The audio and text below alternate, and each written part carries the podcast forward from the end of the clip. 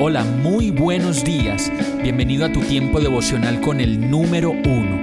Qué alegría saludarte con la certeza de que Dios está obrando en tu vida su perfecta y buena voluntad, ya sea porque estás aprendiendo de un momento difícil o porque estás disfrutando de su amor a plenitud con paz y tranquilidad. Llegó la hora de tomar tu Biblia, pues de seguro Dios te va a hablar, te va a reconfortar y lo mejor de todo, te va a dar las respuestas que estabas buscando. ¿Qué esperas? Vamos, súbete de una vez en este pequeño pero eterno vuelo devocional con destino al cielo. Y el mensaje de hoy se llama Yo y nadie más. Sofonías 2.15 dice, Esta es la ciudad alegre que habitaba segura la que se decía a sí misma, yo y nadie más. Cómo ha quedado convertida en espanto, en guarida de fieras. Todo el que pasa junto a ella se mofa y amenaza con los puños.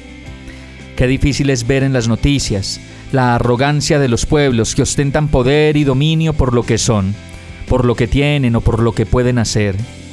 Muchas veces vemos alegrías que disfrazan calamidades, carnavales que esconden pobreza, inasistencia en salud, inasistencia en vivienda y sustento diario, fiestas y fiestas que muestran una alegría que es pasajera y que en su momento, como lo dice Sofonías, pueden decir de sí mismas, yo y nadie más.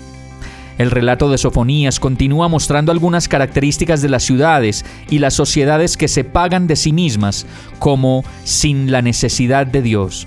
Sofonías 3.1.5 sigue diciendo, ay de la ciudad opresora, rebelde y contaminada.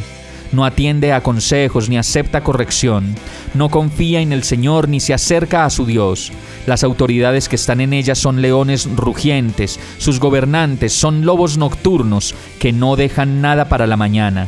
Sus profetas son impertinentes, hombres traicioneros, sus sacerdotes profanan las cosas santas y violentan la ley, pero el Señor que está en ella es justo, no comete iniquidad. Cada mañana imparte su justicia y no deja de hacerlo cada nuevo día, pero el inicuo no conoce la vergüenza. Estamos llamados a quitar de nuestras vidas toda forma de opresión, rebeldía, orgullo, todo aquello que nos contamina y nos daña como el, lenguaje grosero, el doble sentido, la pornografía, las drogas y tantas cosas que nos hacen daño. Dejar a un lado la impertinencia, la traición y más bien buscar la seguridad de la vida en Dios, no en un gobierno ni en un sistema. El Salmo 73, 25 dice, ¿A quién tengo en el cielo sino a ti? Si estoy contigo, ya nada quiero en la tierra. Podrán desfallecer mi cuerpo y mi espíritu, pero Dios fortalece mi corazón. Él es mi herencia eterna. Vamos a orar. Señor, perdóname mi arrogancia cuando pienso o digo yo y nadie más. Enséñame a reconocer mis faltas, a reconocer mi necedad y mi arrogancia. Te necesito. Ven a mi vida y saca de ella todo lo que me aparte de ti.